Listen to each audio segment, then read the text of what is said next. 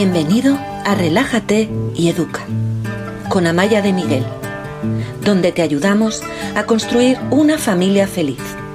El cambio empieza en ti.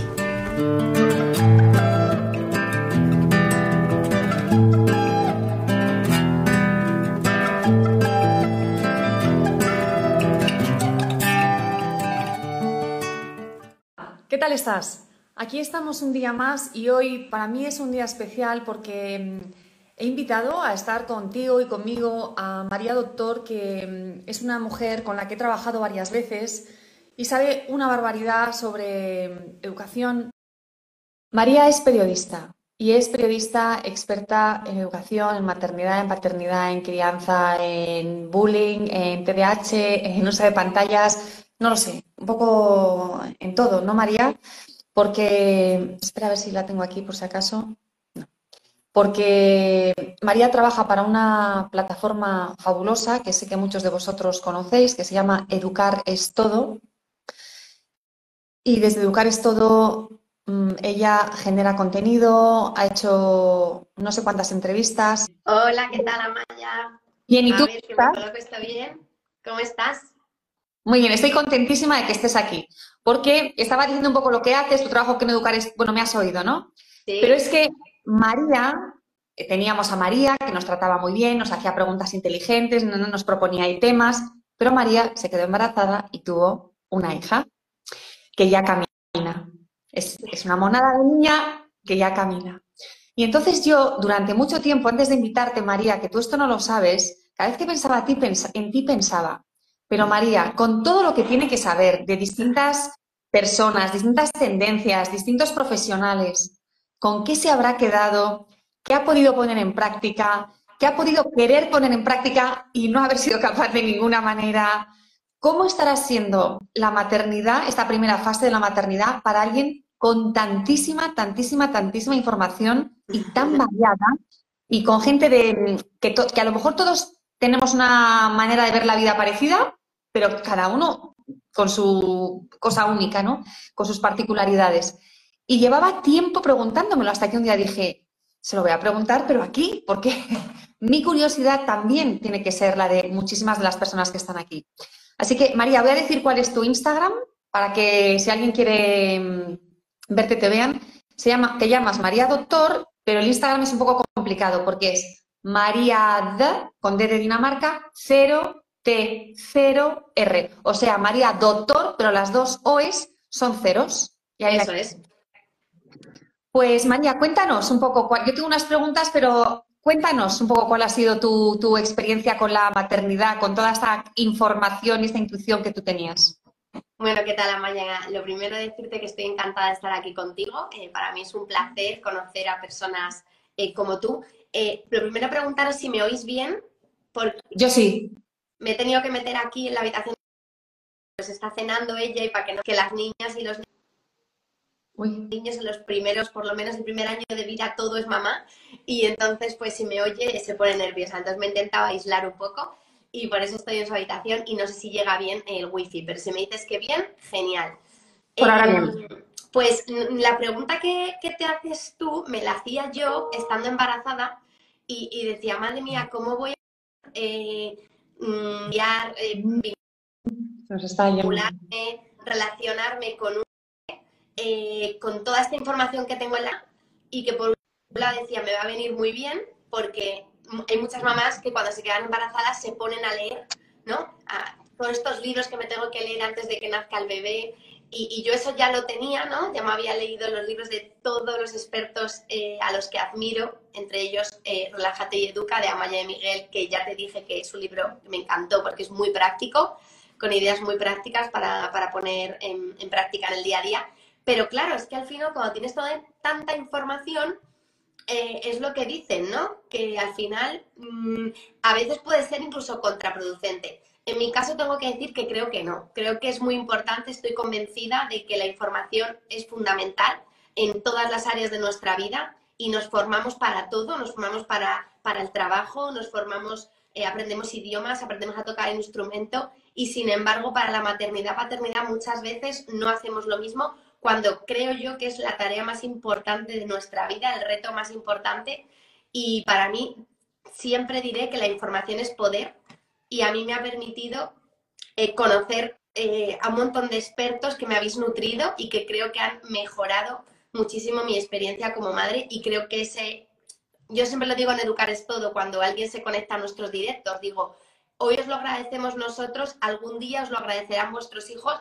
Yo tengo la confianza de que esto que, este bagaje y toda esta información que tengo repercutan positivamente en mi hija, aunque doy por hecho que soy que no soy una máquina y que cometo errores como todo el mundo, por supuesto. mal. Oye, María, y de todo esto que tú sabías, toda esta información que tienes, que hay cosas que todavía no has podido poner en práctica por la edad de tu hija y que a lo mejor nunca pones en práctica por su carácter o por el tuyo, pero de lo que sí has podido poner en práctica, ¿qué ha sido muy valioso? ¿Qué crees que habrías hecho de otra manera si no tuvieras toda esta formación, pero que te parece que, es súper positivo y súper bueno? O sea, ¿qué, es lo, lo esencial? que, ha definido tu maternidad, como la estás viviendo? Pues mira, Amaya, yo creo que, hay muchísimas ideas preconcebidas en torno a la maternidad y sobre todo a, la relación con los, con los niños, ¿no? Esto de no le cojas tanto que se va a acostumbrar, esto de este niño tiene mamitis, esto de no le des la teta tanto tiempo porque eso ya es agua, eh, la rabieta, agua, es que este niño te está retando. ¿no? Todas esas cosas que son ideas preconcebidas que hemos heredado porque nuestros, nuestros padres, los pobres, eh, ya las tenían, eh, yo creo que leyendo tanto profesional, eh, gente que, ha estudiado el, el cerebro de los, de los, niños y que, y que entiende este universo, ¿no? Creo que me ha servido para deshacerme de todas estas ideas preconcebidas y, y, poder entender más cómo es un niño y cuáles son sus necesidades, ¿no? Entonces, que cuando una persona me ha dicho cerca, es que tu hija tiene mamitis o mm, no la cojas tanto o déjala dormir sola que tiene que aprender, pues todo ese ruido alrededor me ha hecho daño porque tenía clarísimo que, lo estaba haciendo como quería hacerlo. Ah, pues eso, eso qué bien, ¿no? Porque te ha dado mucha seguridad, porque hay personas que de manera intuitiva quieren actuar así, pero dudan de sí mismos, ¿no? pero tú has tenido la seguridad. Vas a decir una cosa que para mí, Amaya, es vital. O sea, yo creo que toda esa, toda esa información que yo tengo estaba ya en mí, en mi, lo que acabas de decir, de manera intuitiva, estaba en mi intuición, pero esta gente a la que yo he leído, entre las que te incluyo a ti, Amaya, siempre que hablo de expertos, tú estás en mi lista, eh, me han hecho que me reafirme, ¿no? Que a veces dices, no, es que no es mi intuición, es que además me respalda todo esta, el conocimiento de esta gente, ¿no? Yo, por ejemplo, eh, el primer día que nació, cuando nació mi hija, la primera noche en el hospital, me ponen una cuna y yo esa noche digo, no puedo dejarla ahí, ¿vale? Esa fue mi intuición, mi, instinto. Yo no puedo dejar a mi hija en la cuna ahí, ¿no? Yo me la tengo que meter conmigo en la cama. Y, no dormí en toda la noche por miedo a aplastarla. Pero es que a mí me pedía eso el cuerpo. A día de hoy sigo durmiendo con mi hija, mi, bueno, mi pareja y yo hacemos colecho, y para mí es lo más maravilloso del mundo, pero es que encima poder leer de profesionales que eso no es malo, cuando tienes un montón de mensajes alrededor que te dicen, ojo, cuidado, el colecho no es bueno, el niño tiene que dormir en la cuna, que tiene que aprender a dormir solo. Todos esos mensajes es lo que yo te digo, eh, Amaya, que yo creo que me llevo, ¿no? De, es que sé, estoy tranquila, porque sé que puedo escuchar a mi intuición. Qué bien. Qué bien, porque es verdad que todo ese ruido que dices tú, toda esa información muchas veces es contraintuitivo, ¿no? Es contra animal, va contra, contra lo que te sale de dentro de, las entrañas. Y, de todo lo que, esta pregunta es más difícil, es una pregunta un poco más trampa y a lo mejor me dices que no hay nada, pero de toda esta formación que tú tienes, de todo lo que has leído, todas las personas con las que has hablado, etcétera, etcétera, etcétera, ¿ha habido alguna, alguna información que no, que no, que no, mm, que te pudiera parecer muy razonable, pero ahora con tu hija no, cosas que hayas rechazado, que no seas capaz de aplicar o que no quieras aplicar? Bueno, pues, eh, a ver, es verdad que en todo este universo de, lecturas y de expertos con los que yo me he encontrado, hay, hay expertos con los que yo no, ya de primeras no estaba de acuerdo, eso vaya por delante, pero cosas que yo había cogido muy fuerte y yo había dicho esto voy a ir con ello a muerte y luego no, no lo he aplicado, eh, sí que tengo que decir que al final luego cada niño es un mundo. Y a lo mejor tú te planificas, mm, yo voy a hacer esto, voy a hacer lo otro, y luego con tu hijo no funciona, ¿no? Y, por ejemplo, por, por, ponerte una anécdota, yo tenía muy clara que quería que mi hija eh, comiera solitos desde los seis meses. Pues esto es algo con lo que eh, tengo que reconocer que me equivoqué, que mi hija, eh, hasta que tuvo siete meses y medio, ocho, no toleró los sólidos. Y, yo me tuve que comer, mm, no voy a decir mis palabras, sino, bueno, esa idea que yo tenía de cómo quería que mi hija iniciase la alimentación. Pues bueno, la tuve que dar triturados, no pasa absolutamente nada, y, pero yo me, había leído cuatro o cinco libros sobre cómo eh, hacer baby led winning y luego finalmente pues no pude hacerlo en origen.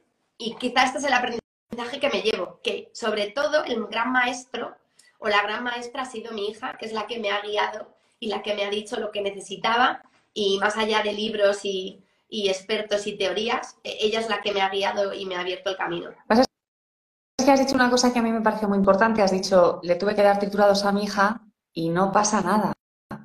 Porque está muy bien, yo creo, no sé qué opinarás tú, tener toda esta formación te ayuda, te respalda, hace que tu intuición pueda mm, expresarse con, seguridad, pero no tenemos que ser esclavos de, esas ideas o de esas formas de hacer las cosas que te pueden parecer óptimas. No tenemos que ser esclavos, que a veces cuando hay demasiada teoría mm, nos pueden cerrar, ¿no? Y no, al contrario, es para, para abrir posibilidades y para abrir caminos. Y sobre todo la culpa, ¿no? Amaya, yo, desde que soy madre, la culpa está sobre mi cabeza todo el día.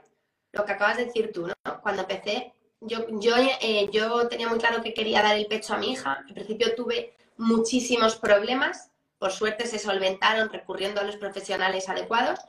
Pero yo, el, yo eh, tenía una culpa por no poder dar el pecho a mi hija que es absurda. A mí me decía mi novio, pero lo que le vamos a dar no es petróleo, la alternativa a, la leche de tu teta no es petróleo, ¿vale? Y yo decía, pues tienes razón, pero también es verdad que las madres tenemos encima una losa de cómo es ser madre, de cómo tenemos que relacionarnos con nuestros hijos, de qué es lo mejor para ellos. Y es que un mensaje que yo aprendí en mis primeros meses de maternidad es, si la madre está bien, el bebé está bien. Y eso es fundamental. Más allá de de teta sí, teta no, eh, teorías. Si tú estás bien, tu bebé está bien. Y sí, y cuando son mayores también. Luego hay un momento en el que ya da igual, porque ya esa conexión tan fuerte se pierde, pero durante muchos años. Hay una cosa que te quiero preguntar. ¿Cómo llevas ahora lo de la culpa? Porque también sabes cómo trabajar la culpa, habrás escuchado a mucha gente hablando de la culpa y en cambio dices, desde que soy madre, la tengo aquí, la tengo aquí. ¿Qué haces? Pues eh, nos ayudas un poco con la culpa es algo que no, que no me desprendo de ella en ningún momento. O sea, es verdad que, ¿sabes qué pasa también? Cuando tienes tanta información, a mí una vez eh, el psicólogo Rafa Guerrero me dijo una cosa que se me quedó grabada y, me, es algo que me persigue. Eh, nada de lo que haces con tus hijos es inocuo.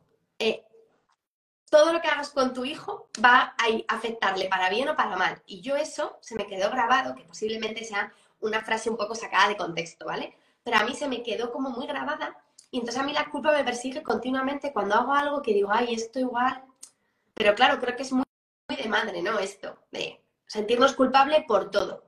Por, si me saco una hora para irme al gimnasio, porque lo necesito y luego vuelvo mejor a mi casa.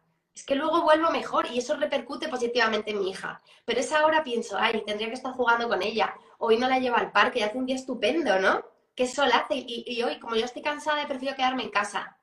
Creo que la culpa para mí es como la gran asignatura pendiente. Bueno, yo quiero pensar, María, que a medida que la niña vaya siendo un poquitín más autónoma y os vayáis afianzando en esta nueva relación que lleva muy poquito tiempo, la culpa irá cada vez desapareciendo porque será un poquitín menos dependiente de ti. Porque en estas edades, a lo mejor, no sé si tú lo vives así, la culpa también tiene que ver con la supervivencia de la bebé. Si yo abandono a mi bebé como mamífero que soy, se la van a comer los leones. Entonces no me puedo ir al gimnasio porque es que se la van a comer. Hay que hacer un ejercicio de, como lo que te decía tu novio del petróleo. No, no se la van a comer los leones, está en muy buenas manos, está con su padre, con su abuela, con quien esté. Em, pero a medida que el cachorrito, este mamífero, empieza a ser un poquito más autónomo, a lo mejor tú te vas liberando un poco de esa culpa. Sí, sí, sí. Y, y, sobre todo, ahora que has sacado el tema ¿no? de, de, lo que, de que muchas veces creo que las mujeres también nos ponemos a nosotras eh, como mm, el objetivo de, venga, mm, tengo que ser madre, eh, pero a la vez tengo ya que recuperarme eh, y tengo ya que poder desprenderme de mi hija y poder ir al gimnasio, porque también yo antes era una persona deportista y a la vez también tengo que poder querer irme con mi pareja a cenar un sábado y todo eso que, nos, nos, bombardean un montón de mensajes del autocuidado, está muy bien. Si, si yo soy consciente, lo he dicho antes, que si yo no estoy bien, mi hija no está bien. Pero es que a veces el autocuidado no, en ese momento de mi vida vital no es eso. A lo mejor yo en este momento de mi vida necesito que el autocuidado sea una ducha de 15 minutos en vez de de 10, ¿no? Por, por ponerte un ejemplo, una conversación con una amiga. Y tengo que aparcar momentáneamente eso. Pues también creo que esto es algo que debemos aceptar, ¿no? y escuchar lo que queremos en ese momento. Y a lo mejor momentáneamente la María Doctor que iba al gimnasio ya no existe ahora. Volverá, volverá, por supuesto. Pero también eso es una otra culpa, ¿no? Es que he dejado de ir al gimnasio, es que he dejado de quedar con mis amigas todos los viernes a las 3 de la tarde. Bueno, ya, eso volverá, pero ahora mismo tus necesidades y las de tu hija son otras, ¿no? Mira, me encanta lo que estás diciendo porque mis hijos ya son más mayores, la pequeña tiene 12 años Em, pero yo dejé de hacer deporte. Con el primero todavía hacía yoga, pero con la segunda era imposible. Mm, y luego empecé a hacer deporte un día a la semana, que era poco para mí, pero... Y es que no, no, tenía esa necesidad de hacer más. Había una parte de mí que sí quería, pero había otra parte que pesaba mucho más, que era, tengo que ocuparme de, de mis cachorritos. Y luego, con respecto a lo de esa necesidad que dices que tenemos de recuperar la vida normal, entrar, salir, hacer cosas, ir a cenar con amigos, eh, nosotros dejamos de salir con amigos cuando nació nuestro primer hijo porque yo lo pasaba fatal. Yo pensaba, el niño no está bien en el restaurante, este no es su sitio. Y mi marido pensaba, el niño está fenomenal en el restaurante, pero mi mujer está mal. Así que si, si, si había que ir con amigos, se iba él para que yo no estuviera de los nervios con esa tensión de y como tú dices, luego las cosas vuelven, pero hay que saber respetar ¿no? el momento en el que estás, que con la presión, es justo lo que estás hablando tú, la presión que tenemos alrededor es muy difícil porque pierdes esa intuición, porque todo tu entorno te dice, tienes que salir, tienes que, tienes que, tienes que. Pues no, porque mis hormonas me están diciendo, quédate en casa con tu bebé. Exactamente. Tienes que, tienes que, tienes que, y es como, bueno, sabré yo lo que quiero, ¿no? También, a lo mejor tengo que, pero ¿qué quiero? Es que yo en este momento lo que me hace feliz es quedarme en casa con mi hija, ¿no? Me lo, me lo voy a inventar. Pero deja de decirme lo que tengo que hacer, porque a mí eso me, va a sentir fatal. Lo que dices tú, tú con tu marido salías a cenar con amigos y te sentías fatal. Bueno, es que a lo mejor no era el momento y tú necesitabas, porque es, lo que has dicho tú, al final también aquí hay una cosa y es que de repente nace un bebé y, cambia la familia y, las necesidades son otras. Y a lo mejor a mí me apetece, para mí me parece un planazo irme a comer con mis amigos y una sobremesa de tres horas, pero mi hija a la media hora de estar en el restaurante se está subiendo por las paredes. Entonces, claro, es incompatible. Eh, hay un momento en la vida en la que eso es incompatible. Entonces, aquí hay que decidir eh, qué vale más, ¿no? ¿Qué está por encima? ¿Las necesidades de mi hija o las mías? Pues claro, yo tengo necesidad de, estar en una sobremesa de tres horas, pero eh, bueno, no sé si es una necesidad, pero sí, es verdad que la, salud mental, ¿no? A mí, cuando he salido con amigas eh, cuatro horas, he vuelto a casa mejor, te lo he dicho antes, ¿no? Pero es que has decidido tener un hijo, es, igual ese no es el sitio para tu hijo en este momento y, tienes que aceptarlo. Y a lo mejor eh, tienes que dejar, yo por ejemplo, pues prefiero dejar a, a, mi hija con mi novio, irme yo sola con mis amigas y que él Esa puede ser la solución. Y el fin de semana siguiente será al revés, ¿no? Pero bueno, la vida cambia, hay que aceptarlo, ya no somos dos, ahora somos una familia y, creo que también va de esto, ¿no? De aceptar la nueva situación. Mira, María, la siguiente pregunta que tengo aquí para ti tiene que ver con las expectativas que tú tenías antes de la maternidad. Hay dos cosas que ya nos has contado. Esperabas que tu hija a los seis años pudiera comer sol, a los seis meses, perdón, pudiera comer sólidos y lo habéis retrasado un mes y medio. Y, la segunda, no sé si es una expectativa o no, pero creo que te ha sorprendido esa presencia constante de la culpa en, en tu día a día. ¿Cuáles han sido las expectativas que no se han cumplido con respecto a ti misma? No con respecto a la niña, que la bebé será como sea, con respecto a ti misma, con respecto a la relación de pareja, con respecto a vosotros y con respecto al trío, a los tres. Bueno, pues eh, si te soy sincera, yo no me imaginaba para nada que la maternidad me iba a cambiar tanto a mí como persona. O sea, ya no solo mi vida, sino a mí. O sea, yo no soy la misma persona. Eh, noto que es que mi cerebro es, otra cosa. O sea, yo ya Eh, he leído mucho también posteriormente a, que me pasara esto, de cómo cambia el cerebro de una mujer durante todo el embarazo y cómo cambia eh, luego eh, pues para poder criar a ese bebé. Y, creo que cambia, ¿Qué es, es alucinante. ¿Qué es lo que has notado? Cuéntanoslo. Pues lo que he notado básicamente es que es como que, no sé, como que tú desapareces. O sea, para, yo como, lo vivo yo, ¿no? Que para mí ahora lo único importante es que mi hija esté bien, ¿vale? Igual dentro de tres años escucho esta charla y digo, madre mía, ¿cómo estabas, hija? Pero ahora mismo lo estoy viviendo así. Y, creo que forma parte de lo que hemos hablado, de la biología. Yo ahora mismo, si mi hija duerme bien, yo estoy, yo estoy feliz. Es como si yo hubiera dormido toda la noche. Si mi hija Mm, sale de la escuela infantil y me dice, ha comido genial, ha dormido la siesta estupenda. Digo, qué bien, yo ya veo la tarde de otra forma. Entonces, a mí ahora mi bienestar es el suyo. Entonces, creo que eso es el mayor cambio, ¿no? O sea, yo nunca antes había vivido tan por y para otra persona, ¿no? Entonces, eh, quizás eso ya te lo cambia todo. O sea, pues por ejemplo, dices, es que hace un año y medio que no veo una serie en la tele, es que me da igual, porque a mí lo que me importa es que ella esté bien, que duerma bien, que descanse, si me tengo que tirar tres horas con ella hasta que se queda dormida, pues no sé, suena loco, ¿eh? Suena loco.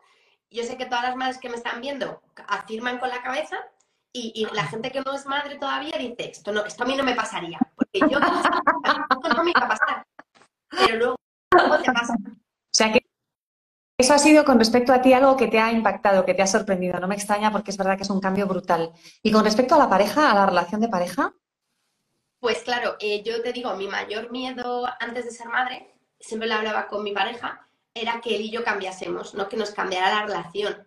Y decía, es que me da mucho miedo. De, hecho, incluso antes de cuando quedaban pocas semanas para, el, para dar a luz, yo decía, ay, vamos a hacer esto por última vez ahí vamos a hacer, y él me decía, pero qué exagerada, ¿no? Ahora nos hemos dado cuenta que no era tan exagerada, porque, porque efectivamente la relación de pareja cambia total.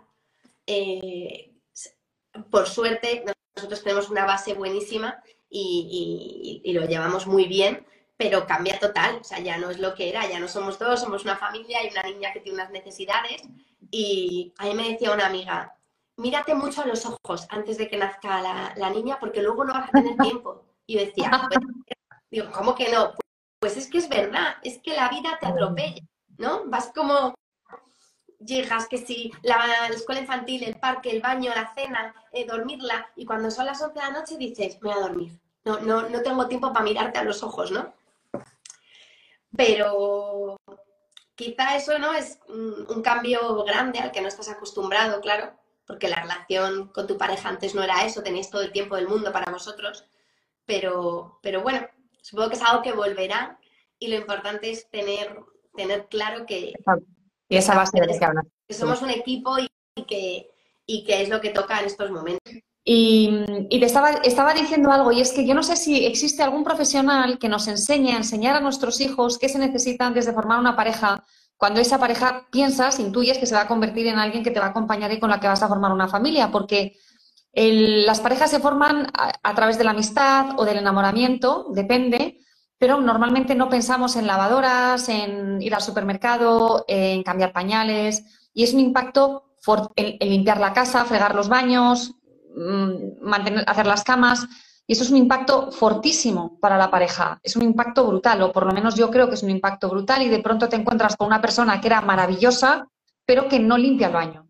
Y esto con, toda la carga que tenemos, pues eh, puede ser tan fuerte como para cargarse las relaciones, ¿no? O que no pone el lavavajillas como tú quieres que lo ponga y esto puede, puede, puede, puede provocar una discusión diaria que a lo mejor termina en una crisis de pareja. Sí, eh, yo una vez escuché, por hacer referencia a gente a la que he leído, ¿no? Por escuchar, escuché a Alberto Soler decir, es que antes de ser padres hablamos de muchas cosas, de qué nombre le pondremos, le pondremos pendientes, sí o no, pero hay temas trascendentales de los que no hablamos. Y es verdad, eh, nos tiramos seis meses negociando el nombre, pero no hablamos de quién se va a encargar de esto cuando nazca el bebé y quién va a hacer lo otro y cómo vamos a, vamos a jugar con él o no, o qué tipo de, ¿no? Y, creo que no lo hacemos porque no somos conscientes de lo que se nos viene encima. Si no, sí que lo hablaríamos. Porque es lo que has hecho tú, muchísimas parejas de repente se encuentran cuando llegan a la maternidad paternidad que la persona que tienen enfrente no la reconocen. Y no, es, y no es que no la reconozcan, esa persona nunca, o sea, no han tenido oportunidad de verla nunca en esa faceta, pero se imaginaban que iba a ser de otra forma, ¿no? Y creo que hay conversaciones incómodas que hay que tener antes de ser mm, padres eh, para saber si esa persona no solo cuadra con nosotros como pareja, que es una cosa, sino si cuadra con nosotros como el padre de nuestros hijos o como la madre de nuestros hijos. Y bueno, eh, quiero decir también que creo que aunque los dos estemos alineados, luego es verdad que cada uno es de su madre y de su padre, como suele decir, y surgen conflictos y es algo lógico y normal, creo, ¿no? O sea, que una cosa es que no haya, que no haya, para mí la base es que, haya un equipo y que los dos estemos remando en, en, la misma dirección, sabiendo que hay que sacar adelante esto, y otra cosa es que no puedan surgir durante el camino pequeños problemas que no se puedan resolver con mucha comunicación. No, los conflictos yo creo que son necesarios y si los manejas bien te ayudan a fortalecerte como persona y como pareja, o como grupo, como equipo o como familia. No tenemos que tener miedo del conflicto. Es verdad que hay veces, hay parejas que se llevan muy bien y tienen muy buena relación y cuando nacen los niños tienen dos modelos de crianza tan, tan, tan distantes tan diferentes que uno de los dos no lo soporta, ¿no? No soporta cómo el otro está tratando a los niños y entonces la convivencia se hace insoportable. Eso es muy distinto a esos conflictos de los que tú hablas, que yo creo que son incluso saludables porque te llevan a un, lugar mejor. Te enseñan tolerancia, te enseñan negociación, te enseñan a adaptarte. Eh, eso es, es, bonito. Eh, a veces a veces el eso es desagradable, pero es necesario para que la pareja se fortalezca y la, relación crezca. No, y lo, que hablamos siempre, ¿no? No sé si creo que contigo lo hemos hablado muchas veces, ¿no? Que al final eh, una familia feliz no es esa que no tiene conflictos, sino que sabe resolverlo de una forma eh, asertiva, eh, con, con, empatía, con tolerancia, ¿no? Y también cuando tenemos un conflicto en casa y entre nosotros lo resolvemos así, somos el ejemplo que nuestros hijos necesitan para cuando salgan a la calle y tengan un conflicto con un amiguito, con su pareja, puedan resolverlo de esta forma, ¿no? Si siempre negamos los conflictos de que aquí no pasa nada, nuestros hijos no van a tener herramientas para afrontar esos conflictos. Entonces, bueno, a mí no me da miedo los conflictos, sí me da miedo lo que dices tú, ¿no? Que haya dos modelos educativos muy distintos donde no nos encontremos y de repente descubramos que el, el momento en que nacieron nuestros hijos, que era el momento en el que iniciábamos un camino juntos, resulta que hemos cogido cada uno dos caminos totalmente distintos y no nos vamos a encontrar nunca. Entonces, eso sí que, bueno, pues eh, pasa, pasa. muchas parejas que, se rompen cuando tienen un hijo porque al final es, es un tsunami. Para mí tener un hijo es un tsunami que te, bueno, te revuelve por completo. Cuando acaba la ola, pues sales, coges aire y dices, bueno, pues estoy bien, ¿no? pero no deja de ser un tsunami. Y, claro, si cada uno va en una dirección, eh, la pareja es normal que, se rompa. Así es, así es. Ahora tengo que decir que incluso cuando las parejas están así, con formación y con a veces terapia, se pueden regular estas diferencias tan fuertes y se, pueden reacercar estas parejas. Tengo aquí otra pregunta que no sé, eh, yo tengo la sensación de que tu trabajo es muy flexible y que eso favorece muchísimo la conciliación.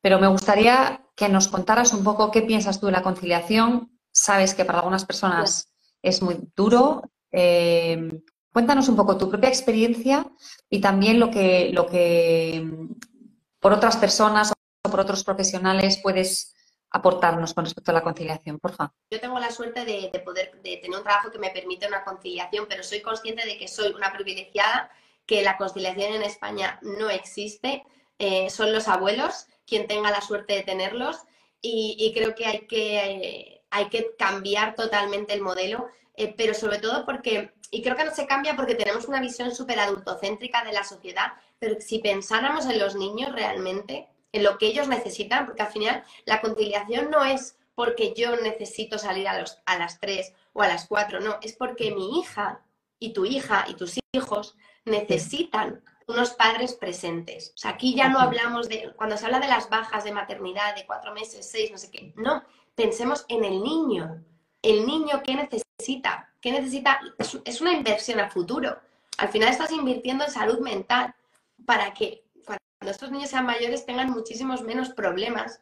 O sea, al final eh, parece, parece un gasto, pero es una inversión Y, y sobre todo, si, si, nos pusiéramos en la piel de esos niños, que muchas veces yo lo veo en la escuela infantil de mi, de mi hija, que hay padres que tienen que dejar a sus, a sus niños a las 7 de la mañana y la recogen a las 7 de la tarde, me pongo en la piel, por supuesto, de esos padres que tienen que estar los pobres mal, pero es que ese bebé, ¿no?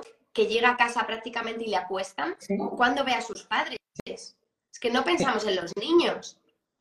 No, es verdad que cuando se habla de conciliación se piensa más en los adultos, ¿no? Ah, cuatro meses de, vacaciones. Exacto. Bueno, claro, y dices, no, es que no, no estamos pensando en los padres, es que estamos pensando en ese bebé que te necesita, que te... Mm, cuando hablamos de lactancia, no, lactancia materna hasta los seis meses. Claro, pero yo tengo que incorporarme a los cuatro. ¿Cómo lo hago? Cuéntame. Pero sin embargo tienes mil mensajes por todos sitios, de nuevo la culpa.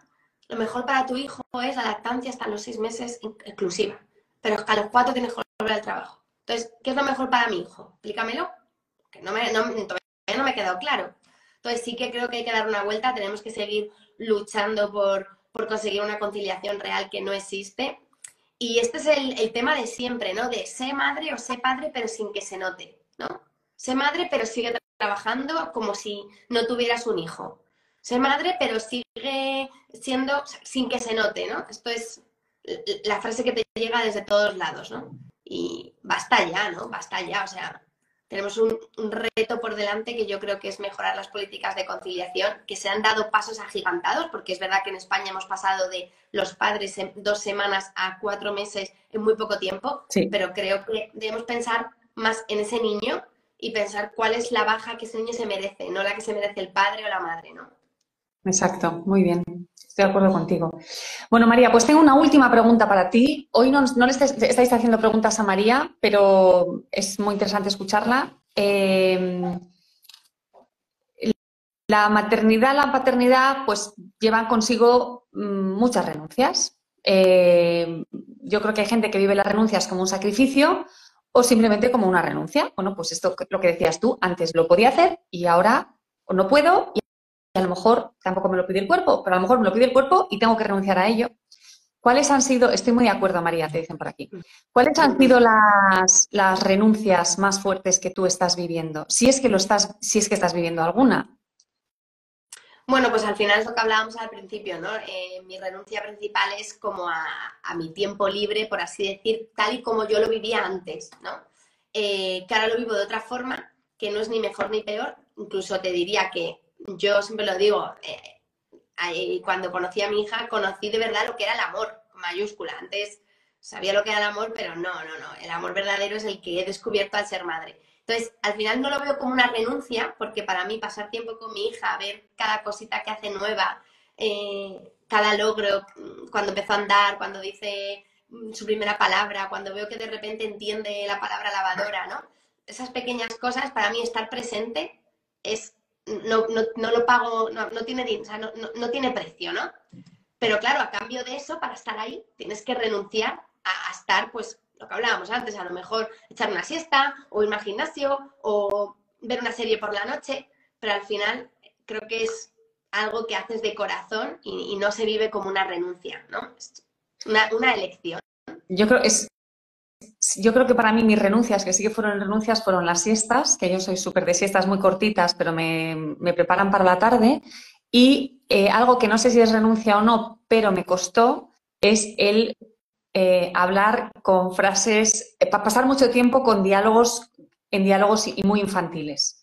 Echaba mucho de menos el relacionarme con otros adultos, pero igual que no hay tiempo para mirar a los ojos a tu pareja, tampoco había tiempo para hablar con nadie, ni con mi pareja, ni con nadie, porque estaba muy implicada. Y ahí eso sí que, yo creo que es probablemente lo que más echaba de menos, ¿no? Por recuperar esa parte más adulta de mí.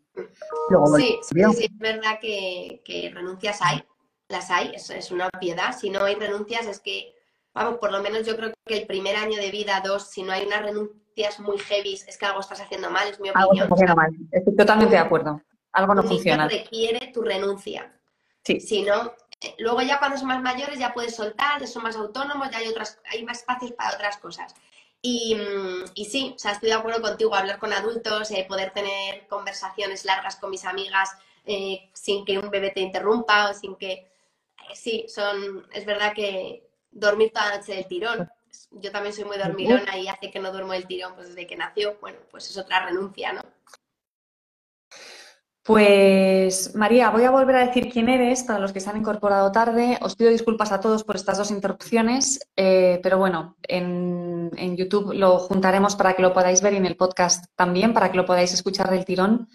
María, doctor, em, la conozco desde hace años porque ella trabaja en esa gran plataforma de la educación que se llama Educar es Todo, es periodista y mm, ahora tiene una... ¿Qué, qué edad tiene exactamente? ¿Tuve un año?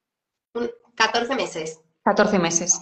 Tiene una bebé de 14 meses que ya camina y, yo llevaba tiempo queriendo preguntarle una serie de cosas y le he pedido que viniera hoy para poder preguntárselas. Si os habéis incorporado a esta última parte, hay una primera parte colgada, o sea que os animo a que la veáis porque ha sido súper interesante lo que nos ha contado María, que yo, a mí me interesaba saber cuál era la visión de una mujer con tanta información y con tanta formación, pero de, tantas, de tantos palos distintos aunque todos tuvieran un fondo común, pero tantas personas diferentes, cómo lo ha incorporado ella a su, a su nueva etapa como madre. O sea que dentro de cinco años, cuando tu hija tenga seis y estéis en otra fase, tenemos que repetir esta conversación para que nos cuentes eh, qué es lo que está pasando, incluso antes, cuando tenga tres añitos, que ya habrá más rabietas, habrá más independencia, más autonomía y nos podrás contar, pues esto me ha servido y esto no me ha servido.